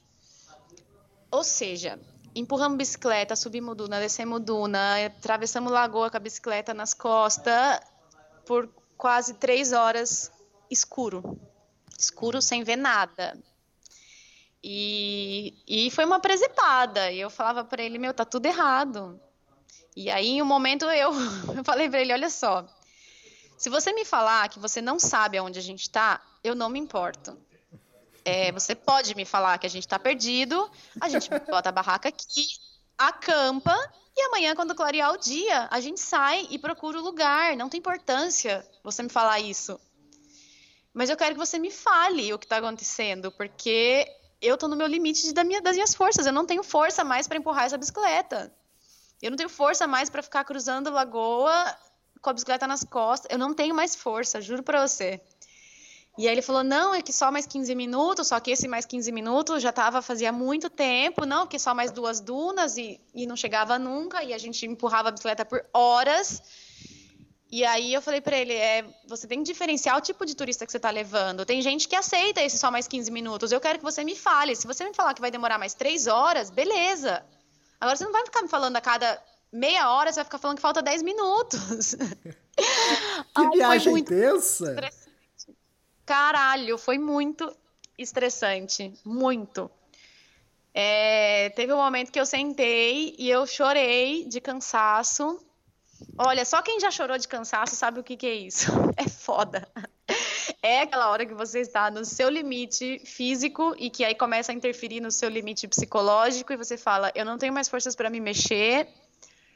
E, e a gente fica, passou, bom, quase três horas empurrando a bicicleta à noite não dava para ver nada, então tinha hora que ele desaparecia na minha frente, eu não estava conseguindo acompanhar o ritmo, aí a marca do pneu perdia, eu não conseguia enxergar ele, e aí eu fiquei puta da vida, porque eu falei que caralho de guia que tá me levando para um lugar, desaparece na minha frente e me deixa sozinha aqui atrás, e eu não sei para que lado eu tenho que ir. Ai, foi muito estressante. Meu Deus do céu. Eu não sei se contando dá para ter uma noção, mas foi muito estressante. O primeiro dia foi muito estressante. A gente levou quase nove horas. A gente chegou muito tarde nesse lugar. É, enfim, eu não coloquei minha barraca. Eu cheguei lá e eu pedi. Porque, assim, os lugares que você chega, nesses oásis, vivem algumas famílias. E eles oferecem comida e a rede para dormir. E tem um preço, 35 reais a comida, 35 reais a rede com café da manhã. E aí eu não ia pagar 35 reais, nem fudendo se eu tinha comida, mas eu cheguei tão cansada, tão exausta, que eu não tinha fome. Eu só queria deitar e dormir até o dia seguinte. E aí eu consegui negociar uma rede sem o café da manhã, porque eu já tinha comida, por 10 reais. e eu falei, não, por 10 reais eu não vou me dar o trabalho de montar a minha barraca nem ferrando. É, fiquei na rede, eu cheguei, eu cheguei, tomei um banho e fui dormir. E eu falei para ele: tem comida na mochila, você come o que você quiser, você se vira, não fala mais comigo. se você quiser preparar a sua comida, você prepara. Se você quiser dormir com fome, você, se você dorme, dane-se. Cada um está por si. E durante o caminho, quando eu, a gente estava já nesse limite das forças, eu perguntei para ele: aonde a gente vai hoje? É, existe a opção de eu voltar de carro para Barreirinhas? Aí ele falou que não. Aí eu falei, puta que eu pariu. Mas ele falou, ah, mas amanhã é só uma hora. E a gente chega no próximo ponto e de lá é mais fácil conseguir um carro. Porque eu juro pra você, no primeiro dia eu queria desistir, eu não queria fazer mais. E eu falei, eu não aguento outro dia desse jeito. Bom, eu cheguei, botei minha rede, tomei um banho e dormi até o dia seguinte. Eu cheguei, eu não falei com ninguém, tinha um casal também fazendo trekking. Eu cheguei, joguei minha bicicleta, deitei na rede e apaguei até o dia seguinte. É, no dia seguinte eu perguntei de novo para ele, falei quantas horas são que a gente vai fazer hoje? Aí ele falou, ah, são umas duas horas. Ou seja, já, já tinha dobrado, né? Hum. E no fim das contas a gente levou três horas. Ah. Então a gente não levou nenhuma, nem duas, a gente levou três. Ah, e o cara não sabia nada. Meu Deus do céu. Foi muito tenso. Mas aí, como era o terceiro, o segundo dia, é, tinha descansado e foram poucas horas. O primeiro dia a gente fez 29 quilômetros de areia, de dunas. Dunas e, e lagoas, porque muitos lugares a gente cruzava dentro das lagoas mesmo. O segundo dia foram 12 quilômetros, foi bem mais tranquilo. É, deu para pedalar mais no segundo dia. A gente pedalou. Nossa, a parte que a gente pedala é muito lindo descer aquelas dunas e subir aquelas dunas pedalando é um sonho, é maravilhoso. Eu não tenho foto, porque no segundo dia eu não estava falando mais com meu guia. no primeiro dia estava rolando um estresse muito grande, então a gente não tinha condições de parar para tirar foto. E nesse segundo dia eu já não estava mais falando com ele. É, tava... A gente estava se dirigindo o mínimo possível de palavras. Eu ia perguntar ele... isso para você, pelo menos além de todo o perrengue, pelo menos é bonito, né? É bonito, mas não tem como você mostrar. Não, esse é, uma, é muito triste eu ter feito tudo isso, todo esse perrengue, e eu praticamente não tenho fotos. Eu tenho acho que cinco fotos de tudo o que eu fiz em três dias. E, e, o lugar é maravilhoso. Tudo o que vocês puderem ver de foto dos lençóis maranhenses que vocês falarem é muito lindo, realmente. É aquilo e um pouco mais. E, nossa, cruzar os lençóis de bike foi maravilhoso. Tira as paisagens, eu digo. E ainda, ainda mais com. Ainda mais com guia legal. Super legal. então, assim, no primeiro dia, quando ele me convidou para fazer o passeio, eu já vi que ele era um tipo bastante especial. Sabe essas pessoas que ficam gritando uhul em todos os lados? Uhul! Aí você desce a duna e começa uhul! E você faz tudo. Meu Deus. Não você seja adorava, esse tipo de né? Ai, mas eu falei, ah, por 50 reais acho que eu aguento três dias. e aí, no segundo dia, não teve um grito de uhul, não teve ah, é? nada. O cara baixou a bola completamente parou de falar comigo gritando e, sabe, mano, conversa como gente, conversa direito. ah, eu acho que, não sei se dá para sentir na minha voz o, o, nível do meu cansaço com essa situação. E, bom, o segundo dia a gente chegou em Queimada dos Britos, que também é outro oásis. Ficamos lá, também na casa de uma família. É muito legal você vivenciar esse tipo de, de situação, porque são pessoas que vivem com nada. Eles vivem de pesca, é, eles vivem, vivem, com muito pouco. É aquilo que eu falei para você: não existe cama, não existe cozinha, todo mundo dorme em rede. É, os fogões são, sei lá, uma lata com um pouco de carvão em cima e é uma vida muito simples, mas é um, um povo muito, muito gente boa. Gostei muito mesmo de ter vivenciado isso e eu espero um dia voltar. Quero muito fazer de novo. O trekking, não, não com bicicleta. Bom, terceiro, ah, chegamos lá e eu vi que realmente não existia a opção de ir de carro, porque meu amigo entrou na furada, não tem como sair dela. Não chega carro lá. A moça me contou que vai um carro uma vez por mês levando as coisas lá. Ela falou: ah, todo dia 12 vem um carro. Eu falei: ah, que ótimo. Hoje é que dia? Três. Não tinha opção de esperar um carro, ou eu poderia conseguir um quadriciclo por 500 reais que me levasse de volta e também estava fora de cogitação. Por 500 reais eu caminho mais nove horas empurrando a bicicleta. Bom, o terceiro dia a gente chega em Santo Amaro, que é uma cidadezinha, um povoado, e foram mais 25 quilômetros. É, deu para pedalar um pouco mais. Olha, eu acho que a viagem está me fazendo muito bem, porque eu realmente pratiquei a empatia e eu pratiquei a minha paciência de uma forma fora dos meus limites. É, eu não perdi a paciência no segundo dia com o meu guia, depois de tudo que tinha acontecido. Eu não perdi a paciência no terceiro dia. E eu só pensava uma coisa, que a, talvez você possa concordar comigo. Hum. Quando uma mulher começa a falar com muita calma, meu amigo, tenha cuidado. Concordo, eu concordo plenamente. Ira quando ela está gritando, xingando e não sei, porque realmente quando eu estou muito calma, alguma coisa está acontecendo. É hum. foda. E foi o que aconteceu. Eu tomou conta de mim uma calma que eu não consigo acreditar que aconteceu isso. Aí, em um desses dias, que eu já não me lembro mais qual foi, ele falou: E aí, você tá gostando? Eu olhei bem para ele, respirei fundo e falei: Realmente é um lugar muito bonito. E essa foi só a minha resposta. Porque nesse momento eu respondi mentalmente tudo que eu queria falar para ele. Mas eu não exteriorizei. Isso é uma coisa muito importante de fazer. Porque a minha vontade era mandar o cara a merda e falar: meu amigo, isso não se faz. E muitas outras coisas eu queria falar. Eu queria xingar ele de tudo que é coisa. Eu queria falar que ele era um guia de merda, que ele não tem condições de trabalhar com turismo, porque ele não tinha a mínima noção do que ele estava fazendo que como você leva alguém para uma travessia e você não tem nem noção de quantos quilômetros são, de quantas horas você vai levar, e você fica em cada lagoa a, um, a cada um quilômetro, você entra e fica meia hora dentro d'água e deixa a pessoa caminhando três horas à noite, e tudo, tudo eu queria falar, e eu não falei nada. Falei, realmente é um lugar muito bonito. não, Ponto. Não percebo. É, você ri. Você ri. não, mas eu imagino. É que acho que quando a coisa. Bom, a, quando a situação tá muito ruim, não adianta você se estressar, né? Você tem que manter a calma. É a única saída, né? Sim, e aí a gente, cada, assim, cada um pedalou no seu ritmo, ele ia na frente, eu ia atrás. É, cada um foi aproveitando da sua maneira. É, não vou dizer que eu não aproveitei, porque as paisagens são incríveis, é muito bonito mesmo. Eu aproveitei bastante.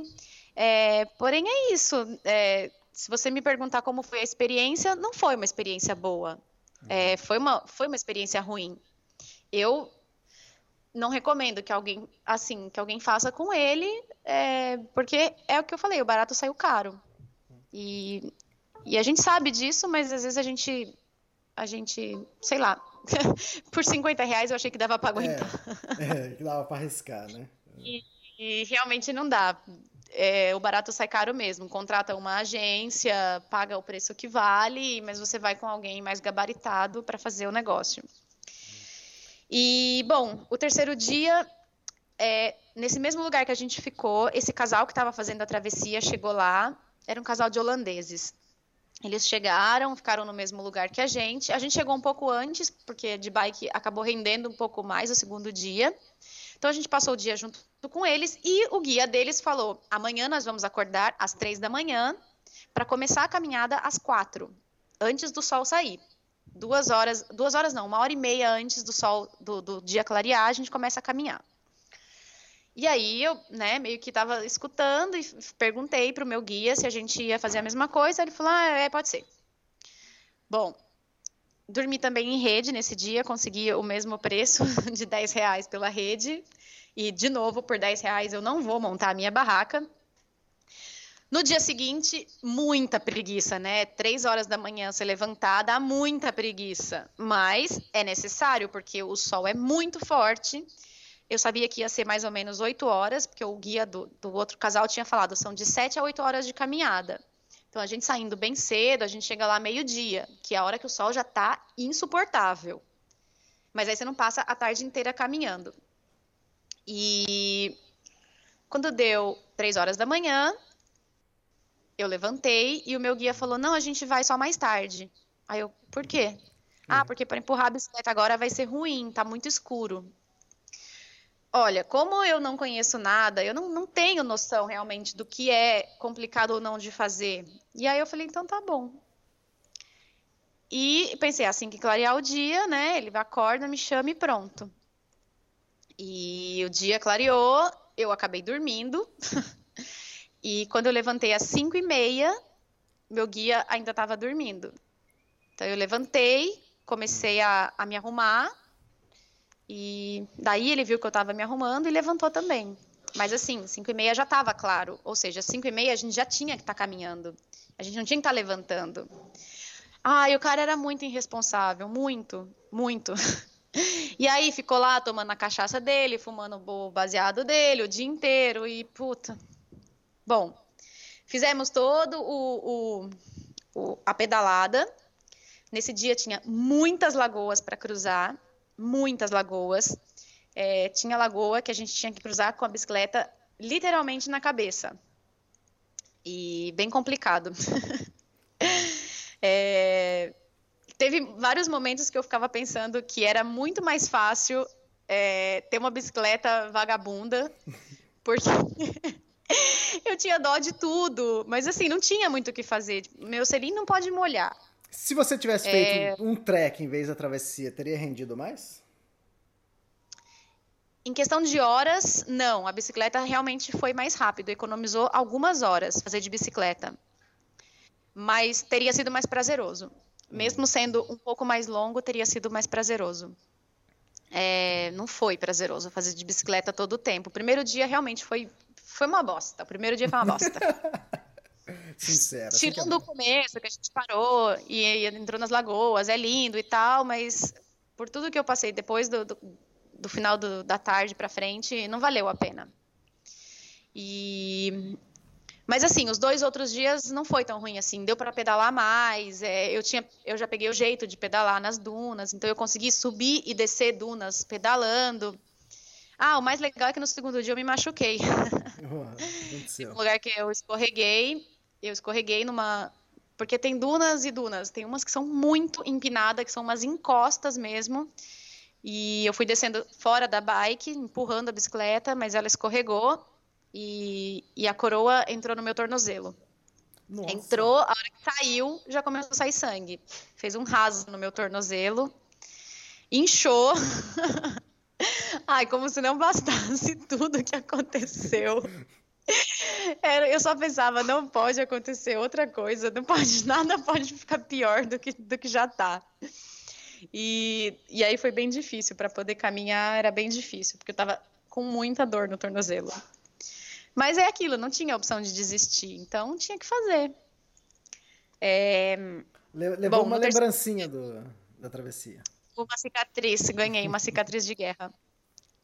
No terceiro dia deu para pedalar um pouco mais, é, foram 25 quilômetros. O dia ficou um pouco mais nublado, a gente saiu já era umas seis da manhã, mas o dia ficou um pouco mais nublado. Choveu, a gente pegou uma tempestade no caminho. Como se não bastasse. Choveu pra caramba no caminho. É, mas aí a gente terminou em Santo Amaro. É, quando a gente termina, é sempre bom ter superado né, algum um, li, um limite, ter passado assim, ter superado um. Ai, me fugiu a palavra. Um desafio. Hum. Mas eu não recomendo nem a meu pior inimigo que faça de bicicleta. Não dá. Não dá mesmo. É muito perrengue de bicicleta. E terminamos. E agora eu tô aqui. E aí, aí você Bom, voltou gente... para Barreirinhas. Voltei para Barreirinhas. A gente pegou dois carros para voltar, um que levava até um trecho, outro que levava até o outro trecho. É... Quando a gente chegou para pegar o primeiro carro, eu já falei para ele, meu amigo, eu tenho 20 reais para pagar o meu carro e eu não vou pagar mais nada para você. Não vou. um abraço. Você se vira do jeito que você quiser fazer. Foda-se.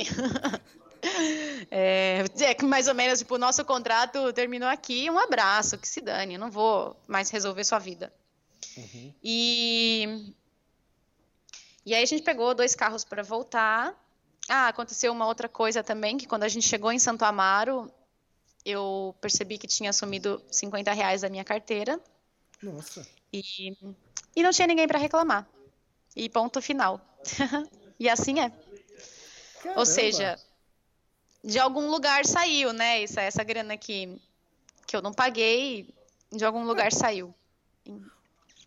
Ué, mas você não tinha pago 50 reais pra ele? Não era esse? Ou, ou, ou, sumiu mais era... 50? Não, sumiu mais 50 reais da minha carteira. Eu é. tinha duas notas de 50 e uma de 10 na primeira noite, né? Eu paguei a rede com 10 reais e fiquei com duas notas de 50. E quando a gente chegou em Santo Amaro, eu fui trocar o dinheiro para pagar a outra rede, que era 10 reais. E quando eu abri a carteira, só tinha uma nota. Caramba. E aí, o que você vai fazer? Não tem o que fazer. Para quem que você vai reclamar? Para o Papa? Vai hum. chorar e vai. Eu falei para ele o que aconteceu e falei: tá beleza, não pega nada. E pronto. É. Ai, ai, viu? Só respirando fundo mesmo. Não tá fácil, hein, Carol? Caramba! Meu amigo, você acha que viajar de bicicleta é só alegria? Bem-vindo ao Gira América. Legal. Ah, então, vamos, vamos agora para as perguntas dos internautas, então? Vamos lá. Então, vamos lá. Vamos lá. Ah, Chegamos em Barrinhas. Terminou o perrengue. Legal, né? Então vamos lá. É, o Jefferson Machado ele pergunta: Carol, considerando o clima, oportunidades, política, sociedade, qualidade de vida, geografia, acesso a facilidades modernas, qual o lugar da sua viagem você escolheria para viver? Caramba! Jefferson, é, sem dúvida nenhuma, no Brasil. Eu não tenho vontade de morar em nenhum outro lugar que eu passei eu tenho vontade de voltar para alguns lugares que eu, que eu passei para fazer algumas temporadas, do jeito que eu fiz. Seis meses de inverno em Ushuaia eu faria de novo. É, eu faria uma temporada de verão em São Pedro de Atacama. É, voltaria para lá fácil. Mas eu não moraria em outro país que não fosse o Brasil, sem dúvida nenhuma. Não sei se tem todas essas qualidades que, que você falou, mas a minha opção seria morar no Brasil. Eu não tenho vontade de morar em outro lugar. É, acho que em grande parte pela questão cultural. Eu me sinto muito bem aqui no Brasil. Não é a mesma coisa estando em outro lugar. Sim. Tem uma pergunta agora do Sebastian Silva. É, essa pergunta é interessante. Quero ver o que você vai responder. Como você faz para se manter em forma? Tem uma coisa muito importante para a gente se manter em forma. Se chama Photoshop. Achei que você ia falar é, eu pedalo. Não, mais fácil do que pedalar é o Photoshop. Você fica em forma rapidinho. Brincadeira, meu Photoshop não funciona bem. Eu não, não tenho a opção Liquify, que era a minha opção favorita. É, eu pedalo, é verdade. Não, eu não. Eu tô bem diferente de quando eu saí. Só os meus amigos que me conhecem de antes têm essa real noção. Eu como muito mal durante a viagem. Quando eu tô nas minhas paradas, eu volto a comer bem e eu fico um pouco mais em forma. Quando eu tô viajando, mesmo pedalando, eu acabo ganhando peso. É incrível, porque eu como igual uma pedreira, né? Eu como tipo um estivador depois de 12 horas de trabalho na lavoura eu não economizo, não. E aí realmente é difícil conseguir gastar tudo isso de, de calorias no, no pedal. Mas eu não vou postar as fotos que eu tô de biquíni com a pança aparecendo. não vou pôr essas fotos. E aí é fácil você se manter em forma. Você escolhe as fotos que saem melhor. E na época, essa e na é época está melhor, né? Óbvio, essa é a técnica. Hum. Ó, o Felipe, agora eu vou fazer as perguntas agora no, do Instagram, que o pessoal deixou. O Felipe, gostaria de saber se durante é, o Gira América ela mudou o conceito de vida radicalmente. E até agora, qual o top 3 dos momentos de maior destaque da viagem? Abraço, parabéns pelo portal. Elias sempre acompanha. É isso. Ai, legal, Felipe. É, eu acho que a mudança mais radical que eu tive na minha vida desde que eu comecei a viagem foi a, a minha questão da alimentação, de, de aderir ao vegetarianismo. Foi a mudança, acho que mais importante que eu tive na minha vida nesses últimos quatro anos. É, durante essa, a viagem eu pratico o desapego todos os dias. Eu aprendi a viver com muito menos. É, eu aprendi a dar valor para coisas muito pequenas, porque quando a gente está viajando tudo que a gente precisa é um lugar para dormir e um prato de comida. Esse é o dilema do viajante. A gente não precisa de mais nada. O resto, o resto a viagem traz. Então, e quando a gente está na, eu sempre chamo, coloco entre aspas, eu chamo de quando a gente está na vida normal, a gente precisa de muito estímulo para estar tá satisfeito. E viajando não, porque esses estímulos naturalmente a viagem já traz para gente. Então é o que eu falei, a gente precisa de um lugar para dormir com segurança e e alguma coisa para comer. Isso é o mínimo que a gente precisa para viver. E acho que essa foi a, a, maior mudança que eu tive na minha vida durante a viagem, é realmente aprender a viver com pouco e a questão da minha alimentação foi algo muito importante para mim. E é top 3 de lugares é difícil. difícil. Essa é de matar. Para quatro, anos, né, Carol? Eu acho que, assim, Ushuaia, São Pedro de Atacama e os Lençóis Maranhenses. Eu acho que são os três lugares que que estão nos top 3, poderia ser. Ah, eu gostei muito de Bariloche também. Fechou, fechou. Agora, uh, o pessoal da Campa, Campa Oficial é o, o Instagram deles é, que é das redes, né? Qual foi maior, o maior arrependimento desde que você começou a viagem? Algo que você, se pudesse voltar atrás, você não faria, ou talvez até fizesse mesmo. Eu acho. Brincadeira, não vou responder isso, não. é... Oi, Palmas, tudo bem? Obrigada pela pergunta. Acho que foi o Palmas que mandou. Hum, é... Eu acho que no começo da viagem eu me apressei muito, porque eu tinha planejado a viagem para um ano e eu tinha mais ou menos 13, 14 mil quilômetros para fazer. Isso daria um pouco mais de mil quilômetros por mês. Então eu, eu não fiquei muito tempo nos lugares. Quando eu decidi que eu ia viajar mais tempo, que eu ia parar para trabalhar e que eu não tinha prazo para voltar, eu comecei a viajar mais relaxada. E não sei se eu posso dizer que é um arrependimento, porque fazia parte do meu planejamento na época, mas se eu for pensar hoje, eu faria a viagem mais tranquila desde o começo. Só que é difícil eu dizer isso hoje. É. Teve lugares que eu passei que eu gostaria de ter ficado mais tempo e não fiquei por conta desse planejamento que eu tinha. Uh, a Kátia, olha, a Kátia Oliveira tá apressada. É, quer ver a pergunta dela? Tem algum novo projeto para depois do Gira América? Tem o livro. É. Ah, então, então vamos, vamos emendar então, já com o livro. Ah, deixa eu ver qual que era aqui. Aqui. É o, o nome dele é Sérgio.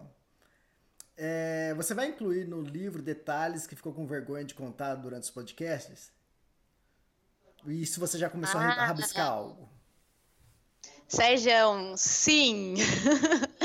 Tem algumas coisas assim que eu não conto nos podcasts. De repente, porque eu acho que não cabe, não sei. Tem coisas que eu acho que eu vou me sentir mais à vontade escrevendo do que falando. É, alguns encontros é, com pessoas, algumas coisas que aconteceram no caminho que eu realmente acho que eu vou me sentir mais à vontade escrevendo. Então tem tem algumas coisas sim que vai que eu vou incluir só no livro. É, voltando um pouquinho à pergunta da Kátia, quando as pessoas me perguntam qual é a próxima viagem, eu falo que escrever o livro já vai ser viajar de novo. Eu vou reviver todos os lugares que eu já passei, então vai ser uma, uma longa viagem escrever o livro. É, eu já comecei, eu tenho muitas anotações. tenho os meus diários, que são os diários é, pessoais, eu tenho algumas coisas que eu já escrevi modificando esses diários, né? Já meio que rascunhando mesmo o livro, mas eu vou te falar que na viagem eu não me dedico muito a isso não. Eu dedico, me dedico a fazer os meus diários mesmo, isso eu não deixo passar, todos os dias eu escrevo. É, dos últimos quatro anos eu só não escrevo quando eu estou estacionada, trabalhando, porque aí a rotina não acontece nada de novo, né? Mas quando eu estou viajando eu tenho tudo escrito, para que as informações e as sensações não, não se percam no caminho. E voltando, eu vou me dedicar full time a fazer o livro e eu espero que saia o mais rápido possível. Uhum, ótimo. Tem o Laudenir aqui, ele está perguntando: é, todas as despedidas são difíceis. Ou teve alguma que você pensou, ufa? ah, teve, Ademir. Teve vários lugares que eu saí ou de pessoas que eu me despedi. vários não, brincadeira, mas teve alguns que eu tirei um peso das costas e falei: Meu Deus, que bom estar sozinha de novo. teve. Essa daí vai ser, vão ser história, histórias para o livro também. Não vão entrar no podcast. Ah, tem, tem, tem uma menina aqui, eu não sei o nome dela porque está escrito só o título aqui, né? Do, do, uma pedalada pela América. Ai, que linda, Ada, querida. Ada Cordeiro. Vai, conta detalhes de como foi a presepada de bike nos lençóis. Deve ter sido difícil, mas aposto que foi bonito. Uh, ah, é, quando contou. contei pra Ada que eu ia fazer, ela já começou a rir, porque ela já sabia o perrengue. eu não tinha ideia do perrengue que ia ser a questão do guia, mas a gente já sabia que ia ser perrengue, a questão das dunas e de pedalar, tudo isso, já sabia que ia ser. A pergunta dela já está respondida, né, no podcast inteiro, contando é. como foi. Isso foi muito bonito mesmo. Abraço, Ada. E aparece, hein? Eu tô sabendo que você tá, vai fazer uma viagem agora. E legal, depois conta pra gente. Vamos gravar um podcast depois. uh, tem o Jeff Cardoso. Eu gostaria que ela desse algumas dicas para quem deseja fazer uma cicloviagem, principalmente sobre gasto. Ó, isso aí eu vou te ajudar até, hein? A Carol, né, junto comigo, é, quer dizer, quem elaborou tudo foi a Carol, gravou uma série de podcast cicloturismo, né, Carol? Isso. Tem tudo super, super detalhado no Extremos. É, tem podcast pra caramba para escutar. A gente fez uma série inteira falando de, falando de cicloturismo. É, tudo separado por tópicos, por temas. Então a gente falou sobre segurança, a gente falou sobre roupas, equipamentos, é, falou sobre planejamento financeiro, que é uma dúvida que eu tinha, uma dúvida grande que eu tinha antes de sair. E, e, a gente gravou um podcast inteiro falando sobre planejamento financeiro. Então tem bastante coisa, dá para escutar no SoundCloud, no iTunes, é, ou na página do Extremos mesmo. E durante o, os podcasts da viagem sempre tem muita dica também, né? Exatamente, é uma coisinha foi... outra ali. É, o lance da Natália Mansur. É, se você notar, tanto no Extremos, nas matérias ou nos podcasts, a gente não dá o beabá, ó, você vai para tal lugar que você vai gastar tanto, você faz isso, você pega tal ônibus, você vira à direita. Não, é, o, que, o que a gente faz no, no, no Extremos ou no podcast é uma lição de vida, cada um contando a sua história. E depois, quem está escutando vai procurar o seu próprio caminho, entende? E lógico que tem várias dicas no meio de tudo isso. Tem, durante os podcasts sempre tem alguma coisa ou outra que dá para você ir pegando de dicas. Eu uhum. recomendo escutar ó, os podcasts do Extremos. o primeiro que nós gravamos do Circo Triste foi 58 da série, depois foi 59, teve 61 e por aí vai. Dá uma olhada lá no SoundCloud que tem, é, tem até uma playlist lá do, dos podcasts de cicloturismo e tem sobre o planejamento financeiro que ele está muito interessado. E aqui a última pergunta é da nossa amiga colunista também do Extremos, Rose Eidman, é, que ela fez a PCT lá, depois fez agora um trekking na, é, no Grand Canyon. Hum, ela quer saber se você sempre tem a necessidade de um novo desafio. Depois de um desafio. Oi, Rose. Que prazer receber uma pergunta sua. Você que sim, que é uma mulher bruta. O pessoal vem falar que eu sou bruta, sou nada. Mas é, é assim, é assim. Olha, eu acho que eu tenho essa coisa assim. Eu até conversei ontem com um cara aqui no rosto e a gente falou disso. É, eu ter feito essa travessia dos lençóis talvez tenha sido motivada por isso. Porque viajar de bicicleta, de repente, depois de um tempo, acaba se tornando um pouco rotina, né? É a rotina de não ter rotina, a rotina de dormir cada dia numa cama diferente, num lugar diferente, numa cidade diferente, de conviver com pessoas diferentes. Então eu acho que ter feito a travessia dos lençóis de bike foi algo que lá dentro me dizia isso vai ser foda, mas vai ser legal. Então, eu acho que eu tenho essa necessidade, porque eu vou falar que tem dias que eu tô super cansada de viajar só por viajar de somente me mover de um ponto a outro ponto. É, eu fico esperando que aconteça algo, algo extraordinário, algo diferente, ou que eu chegue num lugar espetacular, e nem sempre acontece. Tem dias que são rotina mesmo. Não acontece nada de novo. Eu acho que eu fico mais motivada quando tem alguma coisa, alguma coisa nova por acontecer. Muito bom, legal, Carol. Bom, o nosso podcast de uma hora já está dando uma hora e trinta e três, né? Tudo bem? Eu falei que tinha muita história dessa vez, que era bom a gente gravar logo, senão a gente não ia dar conta no próximo. É, mas foi ótimo, foi ótimo. Ai, eu queria, eu queria, é, eu não sei se as pessoas que acompanham os podcasts da viagem, se elas conseguem captar e sentir é, como anda a viagem é, durante esse tempo. É, no começo rola muita insegurança, depois a gente vai se acostumando, depois a gente relaxa e a viagem a gente curte pra caramba.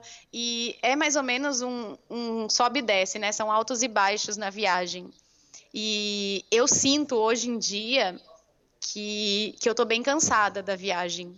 É, eu não quero pegar um ônibus e ir para casa, eu tenho muita coisa bonita para conhecer, muita gente que eu sei que vai cruzar meu caminho, que pode mudar minha vida.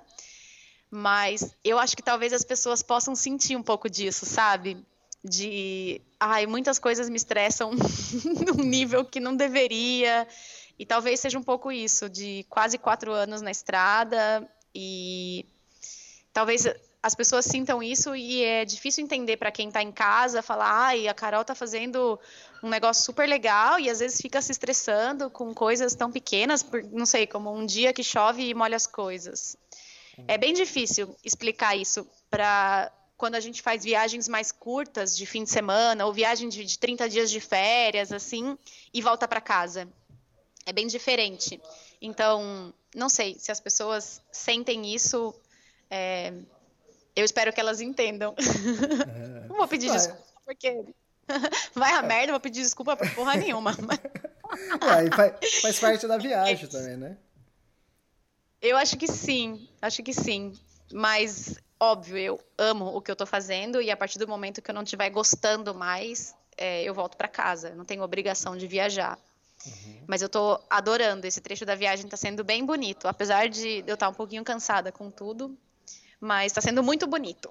E é isso. Quero agradecer de novo a todo mundo que escuta o podcast. É super legal. Cada podcast que a gente grava, quando eu vejo o outro podcast já tem mais de mil downloads. É muito, muito legal. Eu fico super feliz mesmo de estar tá passando isso para frente. É, legal. E você que também está escutando agora aí pelo iTunes, pela, pela Apple, deixe seu comentário. Vai lá no, no podcast dos extremos, deixe comentário sobre o podcast, sobre o podcast. Tem muitos comentários lá que, ah, eu conheci o podcast dos extremos por causa da Carol. E avalia também o nosso podcast aí pelo, pelo iTunes, que, que ajuda a gente também a, a, a manter é, alto o nosso, nosso ibope lá no, no podcast. E, e obrigado a todo é. mundo. E, de, e deixe os seus recados, mandem mensagens de áudio que vocês viram hoje. A, entrou o áudio da Natália. E, então mande Verdade, mensagem. eu vou adorar receber. É, é, é bem, bem, legal. Porque bem tem legal. um pessoal que acompanha a viagem desde o começo, é bacana, a gente se sente mais próximo das pessoas. Então, quem quiser mandar uma mensagem de áudio, entra no próximo, no próximo podcast. Legal. Obrigado, Carol. E Bom, boa continuação de viagem. Legal, Elias. Boa viagem para você também. Um beijo e um beijão para todo mundo que está escutando aí. Beijo, até mais. Tchau, tchau. Tchau, até o próximo.